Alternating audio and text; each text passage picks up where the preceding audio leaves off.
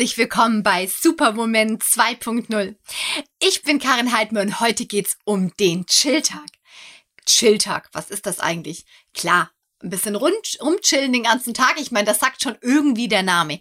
Doch ich möchte dir erzählen, was für mich ein Chilltag so richtig ausmacht und warum es für mich ein absolutes Gesetz gibt, nämlich einen Chilltag pro Woche. Klar, so einen ganzen Tag mal die Seele baumeln lassen und wirklich nur das tun, auf was man Lust und Laune hat. Klar ist das schön und im Urlaub machen wir das richtig gerne.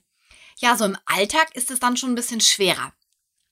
Chilltag kann eigentlich alles sein, weil Chilltag bedeutet ja nur, dass du den ganzen Tag chillst und dass du den ganzen Tag das tust, auf was du Lust hast. Das heißt, es kann sein, dass du einen Chilltag machst, einen vermeintlichen Chilltag, und im Endeffekt fängst du an, plötzlich dein Haus zu streichen weil du Lust hast, eine Veränderung in deinem Leben zu bewirken. Ein Chilltag kann genauso sein, dass du wirklich den ganzen Tag in der Hängematte liegst und einfach nichts machst. Ein Chilltag heißt ein Tag ohne Verpflichtung, ohne Muss, ohne irgendwelche gesellschaftlichen äh, Formen, Standards, sondern einfach nur ein Tag zu 200 Prozent du selbst sein und nur tun, auf was du Lust und Laune hast. Klingt das nicht zauberhaft? Das ist schon schön, oder? Ja, wenn ich ehrlich bin, habe ich das früher sehr selten gehabt. Zwischendurch, wenn ich wirklich mal gemerkt habe, es geht so gar nicht mehr, habe ich mir mal so einen Chilltag erlaubt oder halt auch im Urlaub mal. Inzwischen ist es für mich ein richtiges Gesetz. Jede Woche ein Chilltag.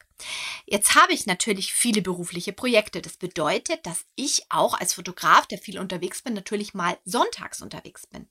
Aber wenn ich sonntags unterwegs bin, dann ist mein Chilltag halt am Montag oder am Samstag. Ich nehme mir aber wirklich ganz bewusst einen Tag in der Woche, an dem ich gar nichts mache, beziehungsweise an dem ich nur das mache, auf was ich Lust und Laune habe. Das betone ich, weil ich sag mal, meistens ist der Chilltag echt recht entspannend, aber ganz ehrlich, wenn wir uns mal zurückfühlen an die Lockdown-Phase, wo ja das Leben schon ein bisschen fader war wie sonst, drücken wir es mal so aus. Und selbst wenn man gearbeitet hat, man ja nicht so das Abenteuer erlebt hat, was ich vielleicht sonst bei meiner Arbeit erlebe oder nicht so den Zeitdruck und Stress auch.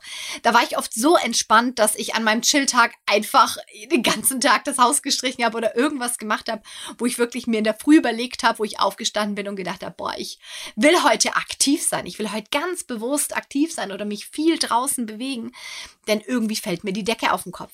Also auch das kann an einem Chilltag passieren. Das Schöne ist, das entscheidest du. Es ist ja dein Chilltag.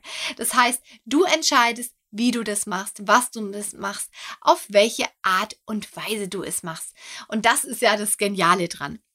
Für mich ist es wirklich in der Zeit ein Gesetz geworden, dieser eine komplette Chill-Tag in der Woche. Ich habe für mich festgestellt, dass es mich richtig innerlich stresst, wenn ich zum Beispiel sonntags, also meistens ist ja mein Chill-Tag sonntags, einen Termin drin habe. Selbst wenn es ein Fest ist oder irgendwie. Aber ich habe gemerkt, boah, wenn da Sonntag irgendwas drinsteht, selbst wenn es nur ein Date ist oder eine Sache, die ich machen muss, dann nervt mich das, dann stresst mich das so richtig, weil ich weiß ja, ich muss an diesem Tag etwas tun. Und es geht ja auch immer um das Muss, was einem dann so oft dann die Energie kostet die Tat an sich vielleicht gar nicht. Manchmal ist es eine Kleinigkeit. Und wenn ich ehrlich bin, stresst es mich sogar schon, wenn ich sonntags eine Mülltonne rausstellen muss. Also wir haben wirklich so einen Deal. Mein Mann stellt die Mülltonnen raus, weil der hat jetzt nicht so einen Stress damit, den stresst es irgendwie nicht, aber mich stresst es. Ich will einen Tag in der Woche einfach gar nichts in meinem Terminkalender stehen haben und für mich selbst entscheiden dürfen, was ich machen möchte und was eben nicht. Ja, so ist das mit meinem Chilltag. Ich habe auch wirklich festgestellt, wenn ich den nicht habe, dann ist meine Woche anders. Also ich starte mit einer ganz anderen Energie und Kraft in diese Woche, wenn ich diesen Chilltag habe und wenn nicht. Und glaube mir, mir geht es auch so in Phasen, wo man zum Beispiel besonders viel arbeiten muss. Da erlebe ich das auch, dass ich mich selbst belüge und mir sage, ach komm, jetzt mach's an deinem Chilltag auch was. Ich habe es meistens dann nicht den ganzen Tag gemacht. Ich meine, ich weiß ja, dass wir alle eine Pause brauchen. Aber am Schluss waren dann doch sechs oder sieben Stunden von meinem vermeintlichen Chilltag mit Arbeit bewandert. Meistens wollte man ja nur zwei oder drei Stunden was machen, aber im Endeffekt wurden daraus dann sechs oder sieben Stunden, wenn nicht sogar mehr. erholt bin ich natürlich in die nächste Woche nicht gegangen. Und wenn ich sowas tue, und ich mache diesen Fehler ganz ehrlich auch immer mal wieder, weil ich mir dann denke, ach komm, mir geht's so gut, ähm, bevor ich jetzt die ganze Woche so einen Stress habe. Also da fallen mir dann die besten Ausreden ein, warum man an dem Tag was tut. Ja, wenn ich jetzt, ähm, bevor ich jetzt jede Woche länger blachen muss und ich werde doch sonst mit der Arbeit gar nicht fertig und stresst mich noch viel mehr, als wenn ich jetzt sonntags arbeite. Das ist die geilste Lüge von uns Selbstständigen überhaupt es stresst mich ja noch viel mehr, wenn ich diese Arbeit nicht tue. Ganz im Ernst? Also wird dein Körper gestresster sein, wenn er einen Tag nichts tut? Ich glaube dir das nicht. das, da belügst du dich, glaube ich, selbst. Also ich belüge mich da immer wieder. Okay, so, das Interessante ist, das hast du dann einen Sonntag mal gemacht, ein bisschen mehr. Und dann denkst du in der nächsten Woche, boah, jetzt bist du Samstag gar nicht fertig geworden. Ist auch spannend, gell? weil du bist natürlich weniger effizient in der folgenden Woche, also brauchst du länger für deine Arbeit. Es ist ein Teufelskreislauf. So, in der Folgewoche denkst du, na gut, hab mich ja letzte Woche auch nicht umgebracht, dann mache ich das diese Woche. Aus mal eine Ausnahme wird dann gleich zwei, drei oder viermal und pass auf, ganz, ganz schnell wieder eine schlechte Gewohnheit. Nach ein paar Wochen merkst du aber dann schon, meistens wenn sich die Gewohnheit aber schon eingeschlichen hat, dass das wirklich kräftezehrend war. Also, dass du irgendwie nicht mehr in deiner Kraft bist. Dann bist du auch ganz verwundert. Boah, das gibt's doch gar nicht. Warum bin ich nicht mehr in meiner Kraft? Na, wenn du mal ganz ehrlich dir selbst gegenüber bist, bist du da selber schuld dran. Weil du dir einfach nicht diese Zeit gegönnt hast. Schon in der Bibel heißt es ja, wie irgendwie sechs Tage sollst du was tun und am siebten Tag sollst du ruhen oder so ähnlich. Ja, auf jeden Fall heißt es da schon, dass man sonntags nichts machen soll. Und ganz ehrlich, das haben sie damals schon gewusst. Warum glauben wir, nur weil jetzt wir technischer, bewanderter sind und so weiter, dass wir schlauer sind wie damals und an diesem siebten Tag arbeiten sollen? Ich weiß auch, dass du vielleicht die ein oder andere Ausrede hast, wie, ach ja, ich habe noch einen Nebenjob und dann kann ich noch zusätzliches Geld verdienen oder meine beruflichen Ziele kann ich ja sonst nie verfolgen. Das muss ich sonntags machen oder dies oder das. Und hier frage ich dich wieder, glaubst du dir das selbst? Glaubst du selbst, dass dieser eine freie Tag die einzige Möglichkeit ist, wenn du dir den raubst, dass du in deinem Job weiterkommst?